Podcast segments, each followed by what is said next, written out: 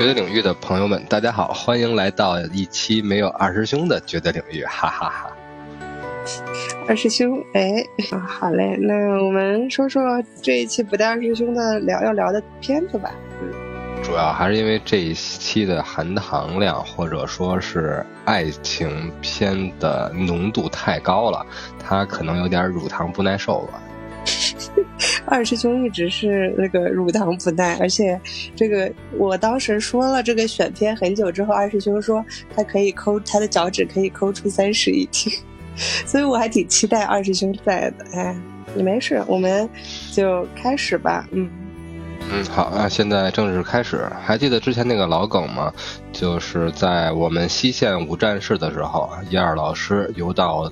了，游荡到了东线浙江。当我们在聊到中央车站发车的时候，他突然就闪现到了西线的贵州。当我们在聊起越位和菜单的时候，他竟然越过了防守线，又到达了东线的泉州。而这次圣诞节，就是今天晚上平安夜，大家会听到这期节目的时候，他居然又来到了西线。来到了一个鲜花和阳光绽放的地方，特别是他所在的古镇，也是北京爱情故事的一个取景点。所以说，叶儿老师，现在你在哪儿？我现在来到了，呃，云南的腾冲，一个每天白云都很多的地方，然后可以每天看到日出和日落。就感觉好像日子过得很慢，然后在这里面好像大家都可以慢慢的静下心来，来想一些事情，做一些事情。嗯，非常好的地方，而且提到了刚才那部《北京爱情故事》，包括《全程热恋》呀，还有其他很多的这些类似的爱情电影、爱情片儿。但是，一切这些拼盘类、多线性叙事类和多。情侣组队模式的这种片子的起源，还要追溯到我们今天聊的爱情片的一。那么这次的选片是谁呢？不言而喻，对吧？对我这次来选的片子是《真爱至上》，然后为什么会想选这个片子？其实，嗯，这是我每年圣诞节的一个仪式感，就是从。大概一零年开始，然后我第一次是在北京，就红红珠所在的这个城市，和我的一帮朋友们去看了《真爱至上》，然后大家就说说哦，约定说以后大家圣诞节都可以有这样的一个仪式感，说去看《真爱至上》。但当年的那些朋友们可能如今已经散落在各地，但是这个传统呢就被我保留了下来，所以每一年的圣诞节前后，我都会把这部片子翻出来，然后再一次来看。看以前这部片子，有的时候呢是我一个人看，有的时候呢是跟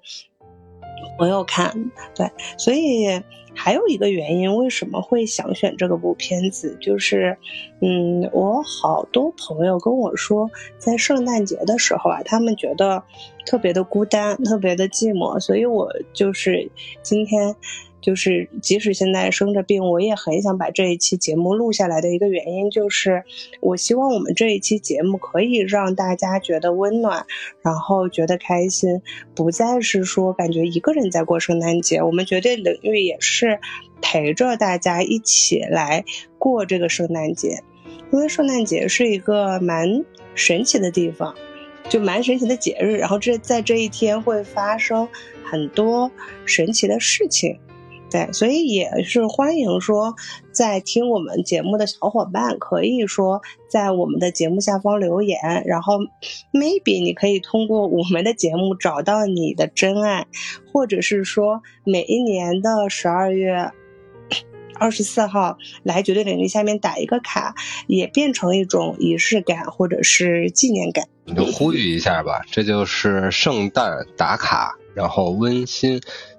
求爱或者温馨得爱的一个系列活动了，欢迎我们的听友、我们的老朋友和新朋友在这期节目下方留言，包括你的朋友在你的留言下方的接力，包括你们之间的情感，也都一样会在下方留存下去，期待着你的留言。刚才我们的主播一二的这些在选片中的设想，其实都有暖到我们。因为毕竟是一个圣诞佳节，一个在圣诞会发生很多奇妙反应的一个日子，但有可能又会是一个孤单的节日。但是有我们的绝对领域和我们的主播想着大家，我们也把这次的节目包装成一个圣诞的一个爱心的礼盒，就这样送给大家，一直。流传下去，就像他和他的朋友们每年在圣诞节一起看这部影片时一样。虽然大家现在散落在天涯，但也许我们有缘会通过电波的声音在空中再次相见，再次听到这部电影，再次想起我们一起的那段岁月。最后还有一点前瞻的就是，为什么今天二师兄不在呢？虽然刚才。我们的一二也提到，他也生病了，是带着呃伤啊，不能说带着伤啊，是生着病啊和大家一起分享的这这天的节目。虽然之前他很波折，东线西线伴随他的旅程，像麋鹿一样在游走着祖国的美好的各个地方。虽然之前我们的菜单的时候那一期红猪，呃，完全就已经丧失了味觉。虽然这期二师兄也不能参加，身体也抱恙。大家都众所知道是什么原因，而且大家可能也在饱受着这种痛苦。虽然我们的一二一直在迷路，一直在跑，一直领先着病毒，一直让病毒追他不上，但是我们也希望他还是能跑在病毒的前面。也希望大家无论被追上或者没追上，你永远会走出这个阴霾，永远会走出这一段难过的日子。相信。每天都是圣诞节，相信，如果你相信，那么永远都会是真爱至上。对，非常的充分了。那我们要不要先长知识一下？就鉴于我找的这部片子，而且呢，这个的导演加编剧都是我非常喜欢的一个人，叫 Richard。然后他其实我之前也在《迷失东京》里也提过，我非常喜欢的一部爱情片叫《诺丁山》。然后他还写过《四个婚礼和一个葬礼》，还有《时空恋旅人》。他是一个地地道道的讲故事的高手。在这部《真爱至上》中，他延续了那种非常典雅而不死板的一个喜剧风格，会让我每次看到，不管是跟谁看的时候，我都是那种哇，我在那儿爆笑，或者是说有的时候会尖叫，就是会非常的开心。Richard 他之前说过，说他也许会一直写爱情喜剧这种剧本为主的一些片子，所以在这个零三年这部片子《真爱至上》之前，他就问自己为什么不一次性的多写几个故事呢？所以这个就是《真爱至上》的起源，就是其中有七八个这个到九十个的故事里是相关联的，嗯。所以我看了这个电影之后，我其实有点想问红珠，说在这个十个小短片串联的整个故事里面，哪一个最触动你，或者是最让你有感？觉说这个就是圣诞节该有的样子，或者是说这是爱情该有的样子。因为我看这部片子的时候，有感受到说，嗯，大概爱情所有的模样在这部片子里面都有。查德·柯蒂斯导演他在爱情片上的造诣真的是不简单，真的是算一个爱情片里的。一个很很有资历的，然后又很有手腕的一个魔法师，包括刚才提到的诺丁山，包括像时空恋旅人，还有真爱至上，每一个都足足的赚够了我们的眼泪，并且像伊尔老师这种很吃咱们的导演这一套。如果是让我这样的来介绍咱们这个长知识的环节，我一定会说。我们的导演理查德·柯蒂斯，他的最出名的作品当然是《憨豆先生》，代表了伦敦，代表了英国的一个 文化、一个传统、一种幽默、一种素养。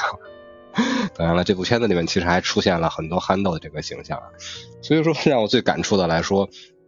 一个开很开玩笑的一个表达方法，就是我最喜欢的这里面的角色或者说是情感部分，就是憨豆的。优雅，他成功的阻止了一个婚外情的出轨的一个过程，或者说是他又很巧妙的关键时刻，像一个幽默的英雄一样，创造了一个完美的时机，让我们的小英雄勇敢的去追逐他的恋侣。所以说呢，这些都是开玩笑，都是从憨豆这儿聊起的。憨豆也是我们柯蒂斯编剧的一个重要的一个人物。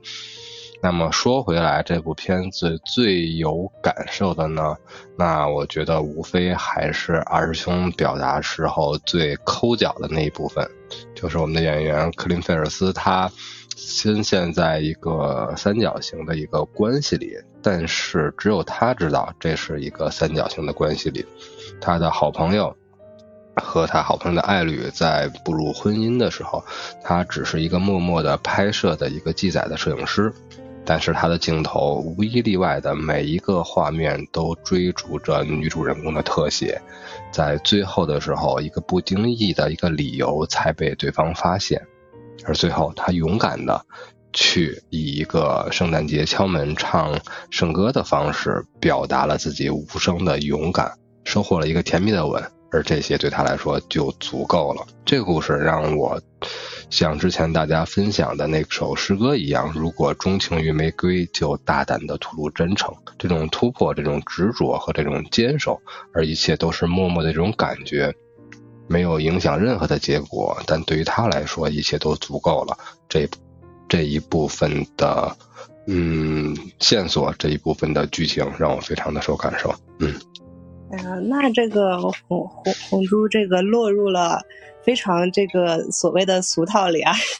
因为这个这个片子的这个桥段是可以堪称为几乎是所有的爱情里面，就是电影里面非常非常经典的一个桥。呃，桥段，即使很多人没有看过这个片子，但是大家都会说哦，看过这个片段。然后那一句 enough 和就是他说他即使化作骷髅，他依旧爱他的那种感受，会让所有人都觉得非常的甜。而且他之前说了一句话，他说这是圣诞节，所以。一切都可以发生，所以我觉得，如果大家有想要爱的人去表达，或者是说大家现在有暗恋着谁，那不如趁着圣诞节这个契机点，去大胆的表达你的爱意，然后去，嗯，去勇敢的去追逐你喜欢的人。嗯，那话说回来，我自己其实在这个片子里最喜欢的是那个小男孩的故事。他们这个继父和继子，然后刚刚失去了最爱的人，然后。他们本来是父亲会担心说，哦，这个小孩子是不是因为失去了挚爱的母亲而感到悲伤？但小男孩话锋一转，他说，嗯，自己陷入了爱河，他希望他的这个继父帮助他追求自己心爱的女孩。然后小男孩整个是一个非常，嗯。活泼，然后就是眼睛里对爱是一个非常纯粹的状态。他可能是这是他人生中第一次陷入爱情，然后在家里他会为了在圣诞晚会上博得跟小女孩一起同台的机会而拼命的练习架子鼓。最终他也会是刚刚红珠说在机场里，憨豆先生帮助他大胆的去追求他的爱情，然后他在机场里的狂奔，都会让我觉得说。爱情是如此的简单和纯粹，然后小孩子的这个爱情会让我觉得，似乎就是不管是金钱也好，还是呃社会也好，这些东西对于小孩子的爱情里面，它就不复存在，而只是单纯的是他爱一个人，然后努力的去追求一个人。嗯，哎，你看啊，收获了男主，收获了女主的一个吻，这两段刚才我们聊到的爱情都是这样。刚才我们的。呃，马可在剧中叫做马克，是吧？去追逐他的女神朱丽叶的时候，通过那段无声的告别，最后收获到了一个吻。而这部里面呢，我们的小男孩也收到他们这个女主唱的一个吻，都是非常的类似，但两个又有不同，两段两段勇敢的追求。前面一个是无声的追求。只有最后一个无声的形式，为什么要用无声的形式来表达呢？因为这种追求是秘而不宣的，是默默坚守的。如果他真的聒噪的、勇敢的、热烈的去宣之于天下，他不光是不可能，不一定会得到他的。嗯，想得到的那个结果或者反馈，同时他可能还会失去他的友情，所以他会选择一个默默的方式去追求，但是又用一个默默的方式来表达所以这种表达方式非常的美，也足见的我们的导演理查德·柯蒂斯，他看似两段恋情的结构或者说是叙表述非常一致，但有不同样的一个结尾和一个反差，足以见得他的功底。而相对比来说，就是小男孩这块，他恰恰不需要沉默，不需要伤感。因为伤感那块的对比是交给了他的父亲，咱们的连姆尼森饰演的父亲，一个丧偶之夫的沉痛。但是对于他的孩子，不要像他的父亲一样每日郁郁寡欢，或者是像我们刚才提到的马克一样大胆求爱，但是不能溢于言表。作为一个男孩，作为一个未来。他代表着很多很多导演想表达的另外一个类型的爱情，就需要勇敢的去追逐，就需要勇敢的去大声说出来，爱就要大声说出来。所以说，包括父亲对他的支持，包括韩德先生的帮助，包括他默默的去练架子鼓，包括他去在机场突破重重难关，就要最后大胆的去表达出来。非常非常的足以见得，导演叙述了整整十对爱情，但是每一对都有相似点，又都有不同点，又代表着刚才一二说的各有各的，嗯，在圣诞节有可能要成真，或者说是必须要承担的一段美丽的爱情。那么再说到大胆追逐，除了以上，还有一个人的大胆就非常非常的大胆了，而且果然在这一天居然什么都能。成真什么都能实现，就是那一个操着浓重的性感的英国口音，而且单凭这一点就敢一路向西来到美丽国，最后成功的伊托斯又最后带回来，包括给他的好朋友带回来了人生伴侣的 我们的小勇士，是吧？呃，我其实觉得这一段啊，讲道理，我觉得还蛮逗的，就是可以看出，因为我之前在那个美国读过书，也在英国读过书，然后，但是我确实可以发现，说美国的女孩子非常迷这个英伦的这个口音，那他们觉得只要这个话一讲出来，英伦口音，他就觉得巨帅巨 gentleman，所以他其实就是他。对于其实爱情，它并不是说他真的是说想要收获一个，就是其实，在我们看来啊，这个片子的这个他的一个人和四个人一拖四的这个爱情是有一点荒谬的，就是他有一个非常夸张的手法，他从英国就卖掉了东西，然后就飞到了美国的一个小酒吧里面，要坐下来开始，就因为那一句英伦口音，然后这些女孩子一个一个就扑面而来，所以我就觉得这个就是。还蛮有趣的，是一个，而且我觉得是跟国内和国外的相对有一点不一样的，就是很多美国女孩子，她们对于自己喜欢的人和在于酒吧里的一些呃艳遇，或者是有这样的一个契机里面，她们是很主动去追求的，她们并不是一个像嗯。呃，中国也不是说中国吧，就是亚洲女性这样子，就是相对于退后一点的。所以这部片子也是一个，其实，在美英国的一个片子，但同时也可以体现一点美国的这样的一个文化，就是非常浓氛围浓重的一个西方的片子。然后，嗯，我也觉得蛮好玩的这一段。那我们聊到了这个两个英语系国家。虽然是都是英语系，然后语言只有微微的语调的一些差异，但是整个在语义和国情发展上还是比较类似的这种关系。他们对待爱情，那还是等于只是平添了一些奇妙感或者说是吸引力。那么从这儿来讲的话，咱们导演设置的另外一对恋人，那其实就是完全就是两个语系了。一个是英国的作家，另外一个就是拉丁语系的一位葡萄牙的姑娘。这两个人语言完全不通，但是这段故事让我们发现了爱，它是可以突破语言的限制的。虽然两个人发生了很多很多的剧情，很多很多 drama 的情节，两个人自说自话。但是我们通过翻译可以看到，虽然自说自话，但永远两个人描绘的都是一件事情的两个不同的角度。他们永远都是只是不能去理解表达对方字面的那句话的含义，但是他们的感觉永远都是同频的，永远都是在线的。包括最后的那一个告白的桥段，一个去学习葡萄牙语的英国作家来到了葡萄牙，发现他一直在追求的这位葡萄牙姑娘也开始学习了英语。虽然姑娘只说了一句啊“有备无患”嘛，但实际上这简直就是一个双向奔奔赴。通过他们学习对方的语言，我们就可以知道是这样吧。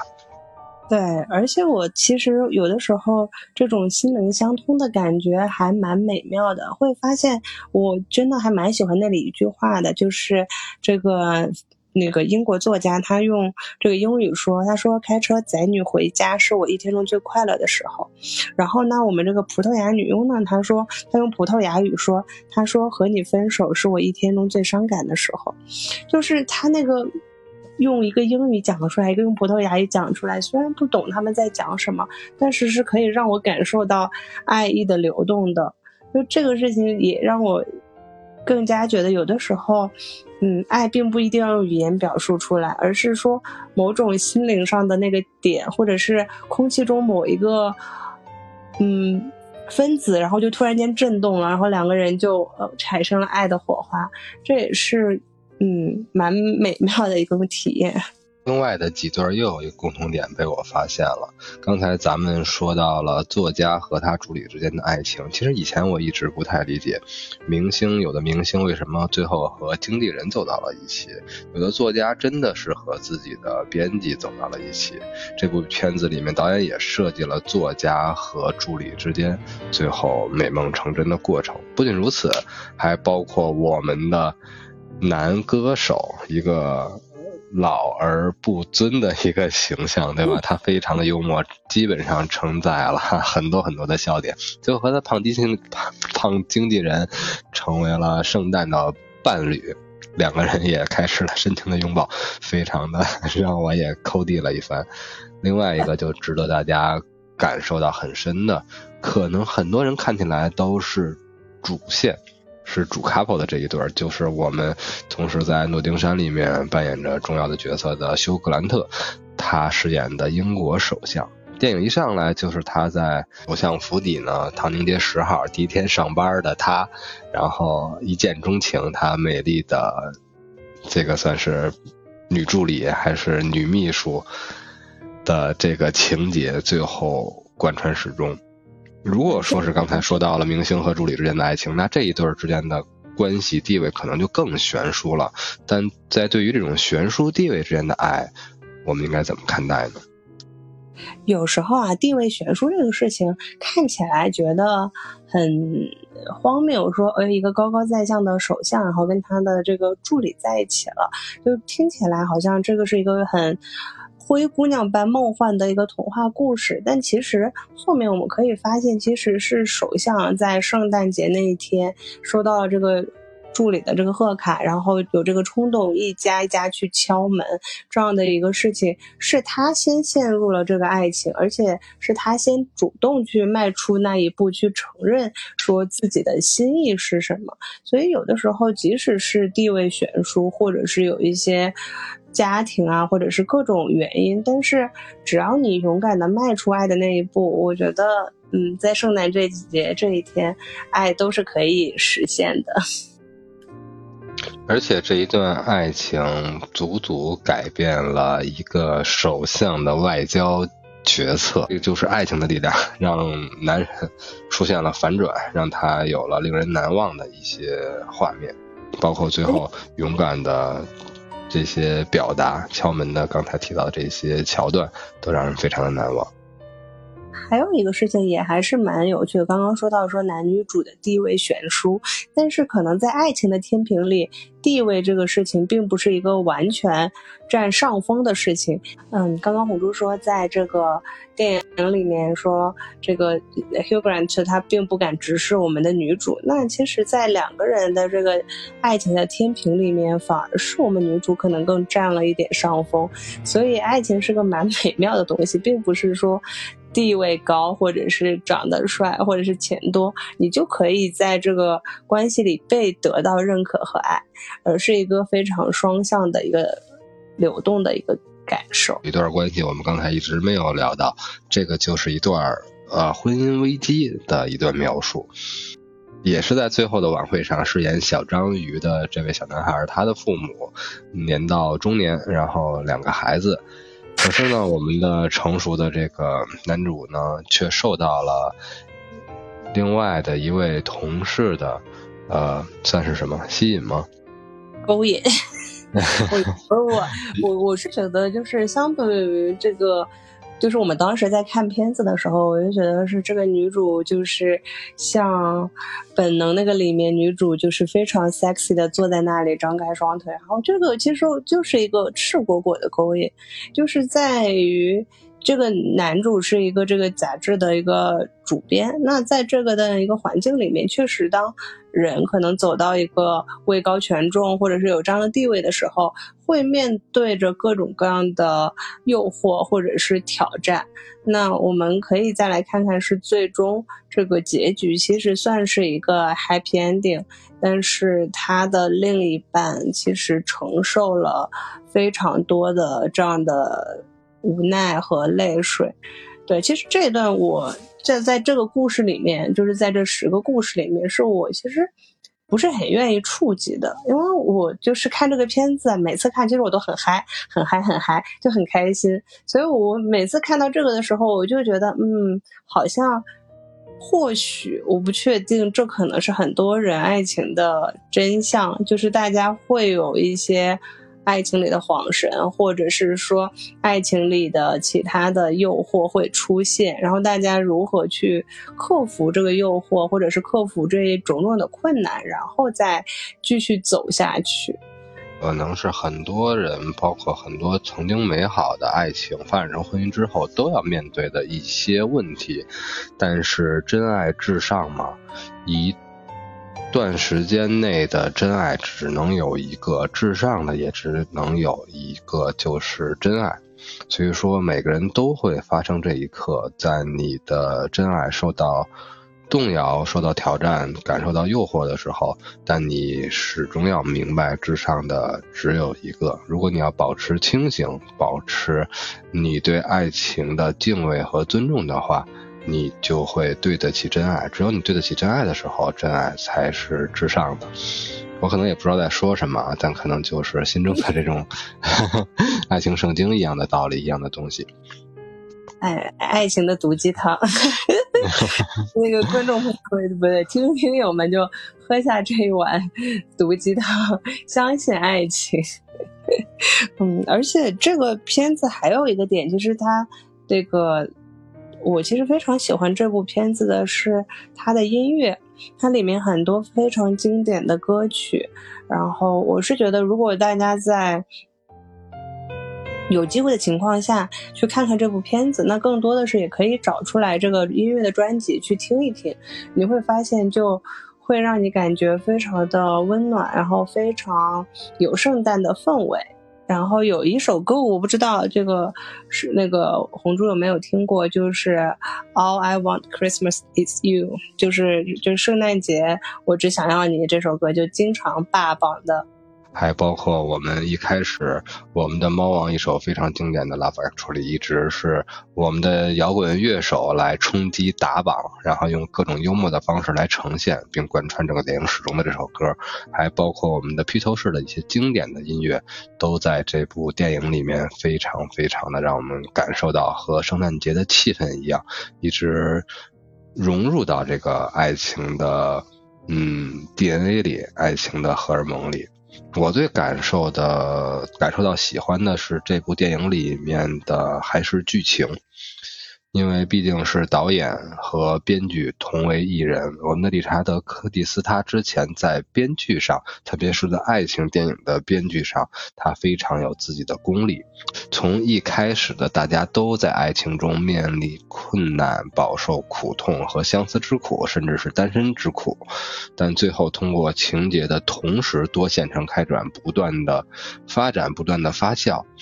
在一次一次的爱情的低谷和高潮的呃反复之后呢，在几个共同的时间点或者说是戏剧桥段的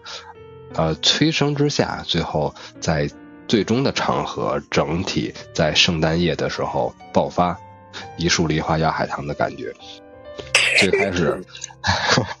很不，这个就是咱们的翻译啊。之前我们一直在调侃我们的呃《洛丽塔》，一部非常非常非常其实有点阴暗、有点晦涩的电影，最后被台湾翻译成《梨树梨花压海棠》。但是没错，我对这种片子最后感觉也是这种。就是我可以分享两个我曾经收到过让我觉得非常感动的圣诞节礼物。然后第一个呢，记得是我小学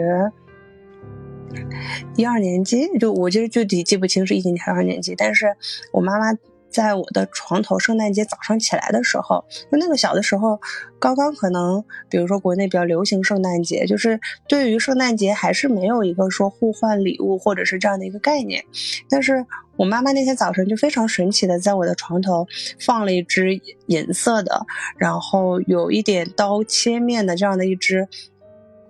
圣那个全新的自动铅，就是一个非常非常小的礼物，但是我。记得我早上起来看到这支铅笔的时候，是非常非常开心的，因为它就是一个非常意料之外的东西。它就是在我们的教育里面，并没有说圣诞节是一个要。过的节日，或者是圣诞节，父母会给予你一个礼物。但我妈妈的一个小小的举动，就让我觉得说，哦，原来圣诞节这一天是可以收到一个非常美好的祝福的。然后，而且当时还有一张卡片，我妈妈写的就是类似于“圣诞快乐”，然后你要天天开心，就是那种非常简单的祝福。但是，就是我早上看到的时候，就是就。就跳起来在床上，就是在床上狂跳，那我印象非常的深刻。然后其实现在也不知道这支铅笔去哪里了，但是当时的那个感受，我现在依稀还记得。然后另外一个呢，就是我高中的，就之前我们谈死亡诗社的谈到的一个非常好的那个班主任，他在我高二的那年圣诞节的时候，在给班里面早上我们来到教室里面每一个。同学的桌子上都放了一双袜子。然后袜子就是边上有写一句话，类似于“圣诞快乐”和每个人不一样的祝福，嗯，然后我就觉得，其实，在西方的那个世界里面，圣诞节是意味着是说把袜子挂到墙上，然后第二天圣诞老人晚上会把那个礼物放进去，顺顺着棺材爬下来。所以我就是老师当时送袜子的时候就跟我们讲说，就是袜子代表了一种希望，说你可以说在圣诞节这一天。Do whatever you want，就你可以做任何事情，然后你可以拿这个，甚至就是有一点说，哦，是不是可以拿着这个袜子去许愿，然后你的愿望其实在第二年的这一年里面都会实现，所以袜子这个。礼物在圣诞节对我来说是也有非常特殊的意义，所以我还蛮喜欢在圣诞节送给朋友袜子，或者是说在圣诞节有的时候也可以收到朋友的袜子，都是一个非常让我开心和欣喜的事情。嗯嗯，那我们知道明天就是圣诞节了，就是平安夜了。我们一直在东线西线两头跑，各个地方，然后忙着迷路。忙着去旅行的燕儿也会在圣诞节的时候终于回到在上海的家中，也希望那当你回到的家里的那一刻，会发现你在圣诞节的礼物，包括你圣诞节美好的这些像袜子这样的礼物，和你圣诞节嗯一个好的愿望，祝愿你的圣诞节快乐。同时，我们在这里也代表着我们绝对领域，一起祝大家 Merry Christmas，Merry Christmas。也祝我们红珠和不在场的二师兄，嗯，大家都圣诞快乐。然后对明天我要回到上海，然后去赴一个朋友的约，就是他很早之前就约我了，而且明天的 dress code 是热烈，我还蛮期待说见到久违的朋友，然后跟大家一起在一个大家看起来。都比较沉闷的一个状态里，用一个非常热烈的方式去庆祝今年的圣诞节，然后开启非常美好的一年的祝愿。嗯，二师兄他也许并不是不在，他 也许就在我的袜子里，让我打开看看他在不在啊。没办法，谁不在就调侃谁，谁不在谁尴尬。嗯，好吧，年末的时候大家其实都蛮忙的，对吧？包括我们，大家也都一样。特别是现在的情况，大家在和自己的身体健康，然后做一个天平两端，和自己很多的事情做一个博弈。但是无论如何，在圣诞节这个美好的日子，我们还希望我们加紧的录制这期节目，能够及时的让大家听到，让大家收到我们的圣诞问候。当然了，别忘了最开始我们倡导的那个留言行动啊，就像我们一直从小听到大的电台一样，在下面的留言，你的祝福、你的打卡、你的故事、你的回忆，都会一直随着我们的电台之声一直流传下去，而且那种特别走心的、特别让人有共鸣的，在征得你的同意的同时，我们也会在节目里为你播讲出来。我们相信，那个人一定会听到，那个人一定会收到，无论他来自过去，还是来自未来吧。嗯。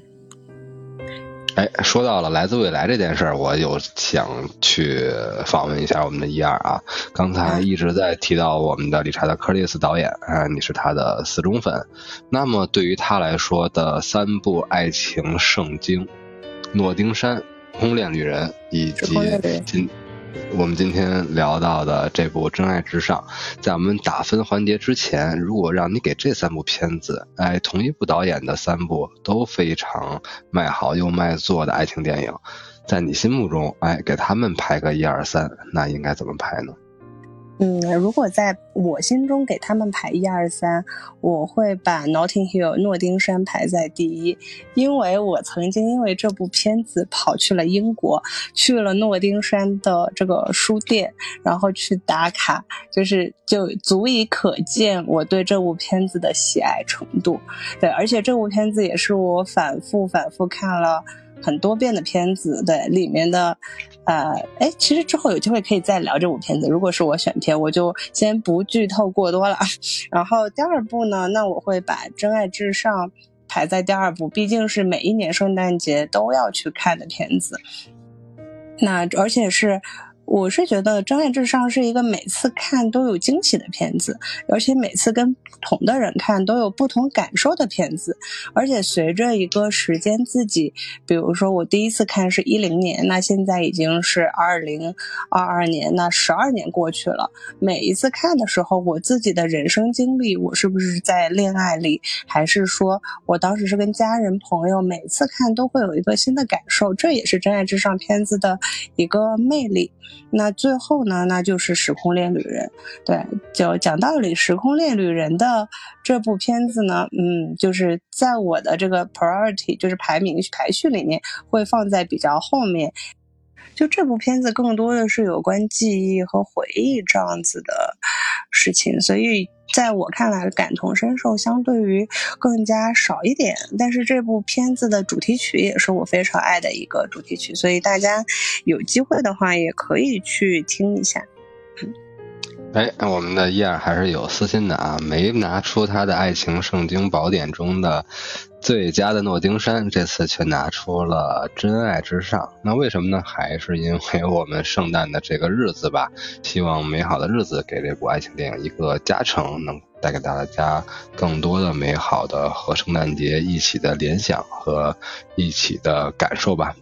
真爱至上呢，有十对情侣，有很多。个爱情的样子，它就像人的集合，都在一个特别的日子最后开花结果。而诺丁山呢，更像是一个地方，在这个地方会出现很极端的情况，无论是地位的悬殊，还是真的有很多很多的不一样。但是爱情它不会在于这个地方或者是距离之间的落差有多么的远。而时空恋旅人呢，就像它的名字一样，它更多是时间的维度，无论是从现在到过去，还是更久远的未来，只要爱情一直都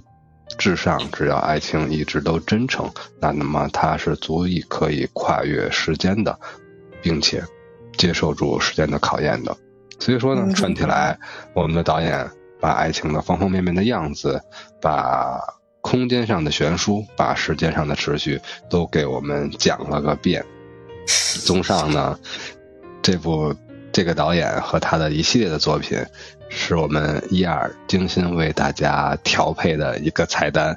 希望大家在圣诞节足够甜蜜吧。哎，我觉得希望大家都有一个非常开心、甜蜜，或者是说勇敢的圣诞节。嗯。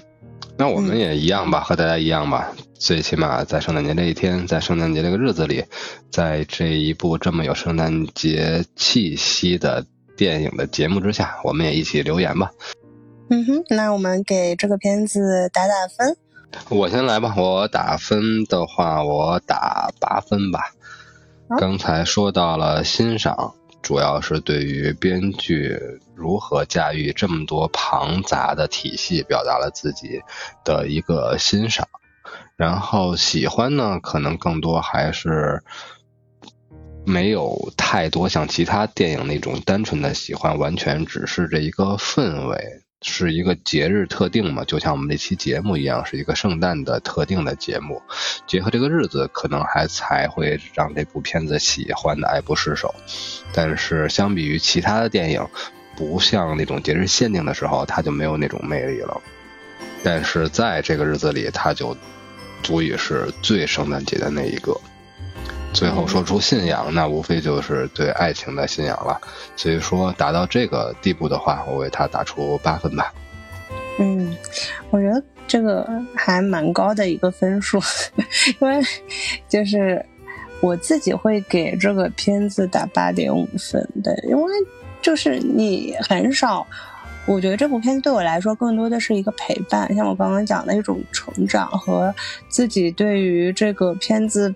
一遍又一遍，这个去观看在圣诞节这个特殊日子里的这样的一个纪念，所以我愿意给这个片子打八点五分。呃，我其实觉得打这个分数无关于这个片子本身拍的好或者是不好，单单我觉得冲着圣诞节，冲着这部片子啊，这个片子就很值得我 打八点五分。嗯。好了好了，那已经很高了，对吧？在其他的我们之前打分的作品里，平均分八点三分的一部电影，其实已经很难很能打了。特别是它作为一部爱情片，而且是一部没有泪泪点的爱情片，八点三分，非常厉害了。哎，没有，因为二师兄不在，我跟你讲，二师兄在的话，这片儿一下子就。就下去了，我不趁他不在就就胡作非为。哎，趁他不在搞一些小动作是吧？二师兄回来一看，哎，这个分数不对呀！哎，那是二师兄您不在呢。二师兄一开始在绝绝对领域展露他的风格的时候，往往都是以爱看爱情电影，但是不懂爱情而自居的，所以这部爱情电影他缺席了，还真的是很遗憾。嗯，好啊，那就这样，祝大家圣诞节快乐！祝大家圣诞快乐，Merry Christmas，Love Actually。嗯哼，Love Actually is our wrong。